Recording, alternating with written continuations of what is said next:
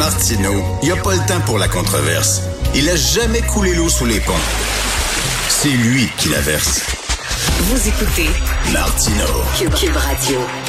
Alors, le 6 décembre 1989, il y a 14 jeunes femmes qui ont été tuées parce qu'elles étaient des femmes. Aujourd'hui, 6 décembre 2021, il y a 18 femmes qui ont été tuées cette année.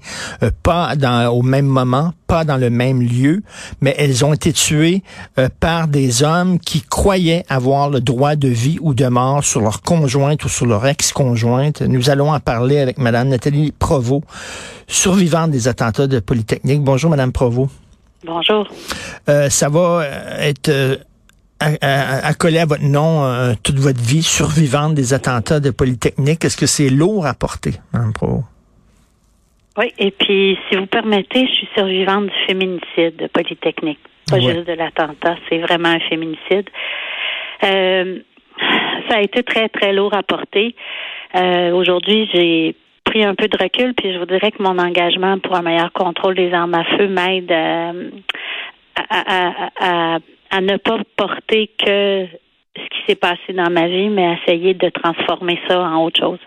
Est-ce que c'était euh, de remonter la pente et de euh, retrouver le contrôle de votre vie? Est-ce que c'était c'était un long processus?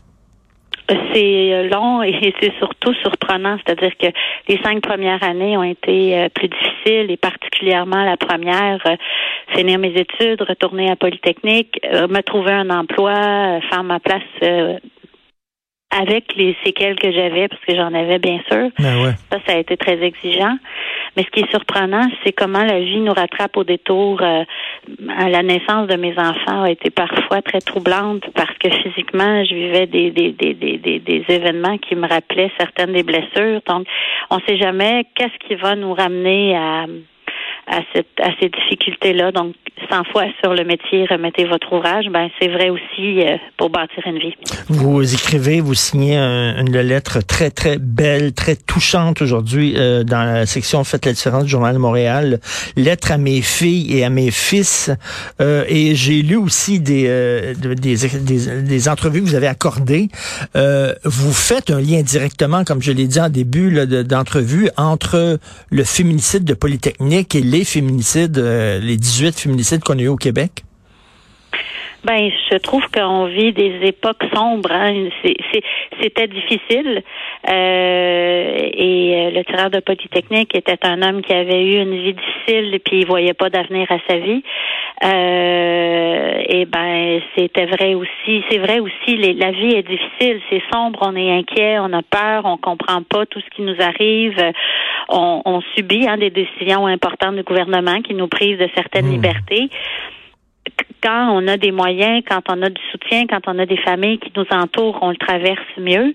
Euh, mais il en demeure pas moins que c'est des épisodes difficiles qui peuvent amener certains qui vivent des épisodes fragiles, qui vivent du désarroi, à commettre des gestes absolument abominables, comme de tuer sa compagne. Euh, à Polytechnique, c'était vraiment comme un électrochoc au Québec parce qu'on se croyait protégé de, ce genre de tuerie de masse-là. On disait que c'était un phénomène qui était typiquement américain, ça arrivait régulièrement aux États-Unis. Et là, bon, c'est arrivé chez nous. Mais après, ben, il y a eu Dawson, puis après, il y a eu euh, Métropolis qui a pu se terminer dans un bain de sang. Après ça, il y a eu la Grande Mosquée de Québec. Après ça, il y a eu Valérie Fabricant, Concordia, etc. Et, et là, euh, la culture des armes à feu qui est en train de prendre racine au Québec, il n'y a pas une journée sans une fusillade. On dirait qu'on s'est habitué à cette violence-là. C'est ça qui, moi, qui me fait peur c'est très troublant. Euh, la, la, culture des armes à feu est une culture alimentée par une, un marketing, par la coolitude des armes, par l'accès euh, beaucoup trop facile. En 89, euh, vous et moi, on a à peu près le même âge. Monsieur hmm. Martineau, en 89, euh, on savait même pas. ben complètement en dehors de notre de notre champ. On savait pas vraiment où acheter ça, comment faire ça. Ça nous semblait hors portée puis sans intérêt. Euh, c'est pas le cas aujourd'hui. Euh, puis les marchands d'armes qui étaient des marchands destinés d'abord aux institutions, aux polices, aux villes, aux pays, euh, ben aujourd'hui ils vendent aux, individus, aux particuliers. Ils font un commerce spécifique avec la publicité, avec des des stratégies marketing pour donner envie d'acheter des armes. Et, euh, et, et c'est c'est face à tout ça qu'on doit se battre euh, en, 2021. Et c'est pour ça, nous, on pense qu'il faut qu'il y ait des lois, des contrôles sévères, et il faut que chaque palier de gouvernement, selon son niveau de responsabilité, et ils n'ont pas le même, et le premier mmh. qui en a beaucoup, c'est le fédéral, il faut que tous exercent avec rigueur et sévérité leur responsabilité, malgré parfois le prix très élevé au plan politique et au plan des votes. Hmm. Et vous avez certainement euh, euh, feuilleté le journal aujourd'hui de Montréal parce qu'il y, a une ironie. Là, votre lettre est en page 24 et on tourne la page et on tombe en page 22. Puis on voit cette, euh, cette photo de Noël d'un politicien républicain américain ah. photographié avec sa femme et ses cinq enfants. Ils ont tous une arme d'assaut dans les mains. C'est leur photo de Noël avec l'arbre de Noël derrière. Dieu du ciel, j'espère qu'on ne sera jamais rendu là, là mais, mais, mais, on voit quand même que la culture du... C'est quoi le triple d'avoir un gros gun puis de se sentir quoi? C'est des gens, des hommes en manque de virilité, quoi? Ils sentent leur virilité menacée, leur place dans la société menacée.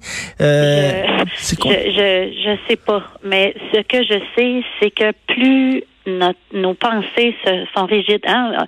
Moi, je suis, je suis née là, j'étais bien, bien chanceuse. Là, il y avait le gel des frais de scolarité. Le père de mes enfants est un homme qui vient d'un milieu assez défavorisé. Mmh. Ses frères et sœurs, lui, ont tous eu accès à l'université. C'était beaucoup plus simple dans notre temps de, de, de penser qu'on va avoir un monde meilleur puis qu'on peut donner un monde meilleur à ses enfants. Aujourd'hui, on a peur, on est crispé, on est plus individualiste. L'équilibre du partage de la richesse, on n'y est pas. Et à mon avis, tout ça fait que on se protège plus, on se défend, on a peur de l'autre.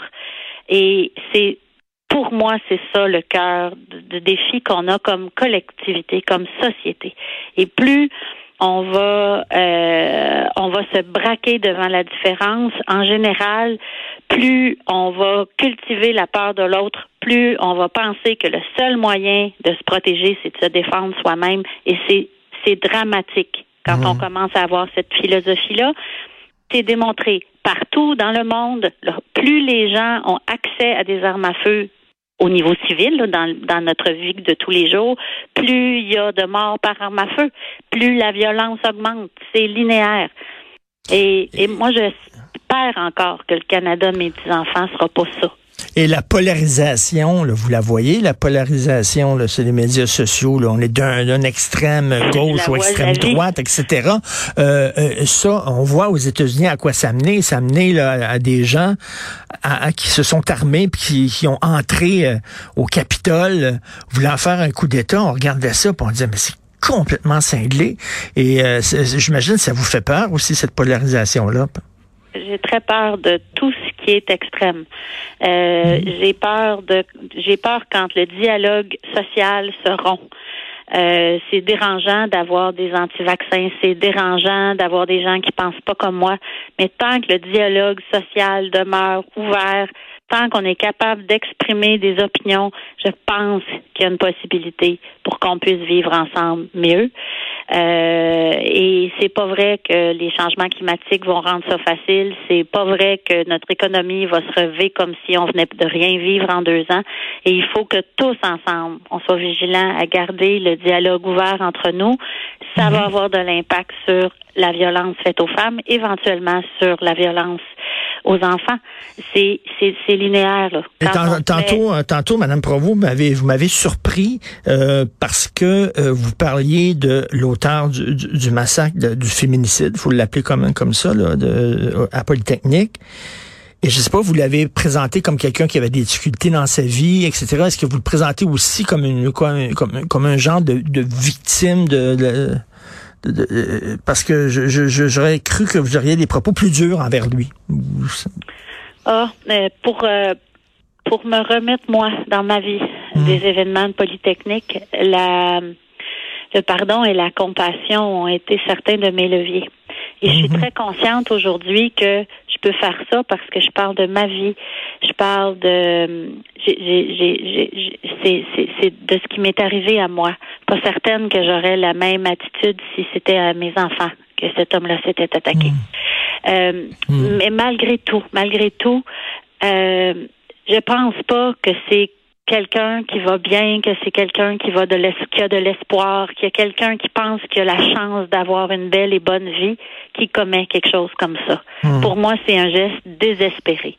Et il faut être attentif entre nous aux lieux, aux endroits, aux familles, aux personnes qui vivent ce désespoir-là. Et il y a du désespoir derrière chaque féminicide. Et comme vous dites, là, on, s'en remet au gouvernement, puis oui, on veut que le gouvernement prenne des mesures qui soient euh, euh, corsées contre le trafic d'armes et tout ça, mais on a un rôle à jouer aussi chacun, chacun de nous. Là. On peut pas seulement pelleter ça dans le cours du gouvernement. Ben, en fait, vous avez profondément raison. Quand je dis que c'est le rôle du gouvernement, mm. c'est pour les armes à feu. Ça, vous puis moi, on y peut rien, c'est une question de loi puis de règlement. Mais pour ce qui est de vivre ensemble, c'est chacun dans notre maison que ça commence. Oui, puis c'est c'est pas facile dans des dans des périodes comme ça. les, deux dernières années qu'on qu'on vit, là, on sait qu'il y a énormément de problèmes de santé mentale que les gens n'arrivent pas à, avoir accès à des psychologues hein, qui sont complètement débordés. Euh, c'est pas évident de voir la lumière au bout du tunnel. Euh, les jeunes aussi que au point de vue du travail, c'est c'est pas facile acheter une sa première maison. On, nous autres, on pouvait faire ça notre génération à 30 ans, on pouvait acheter notre première maison. Aujourd'hui, tabarnouche, ça il tellement voit cher. Il, voit pas le, pas le bout du tunnel.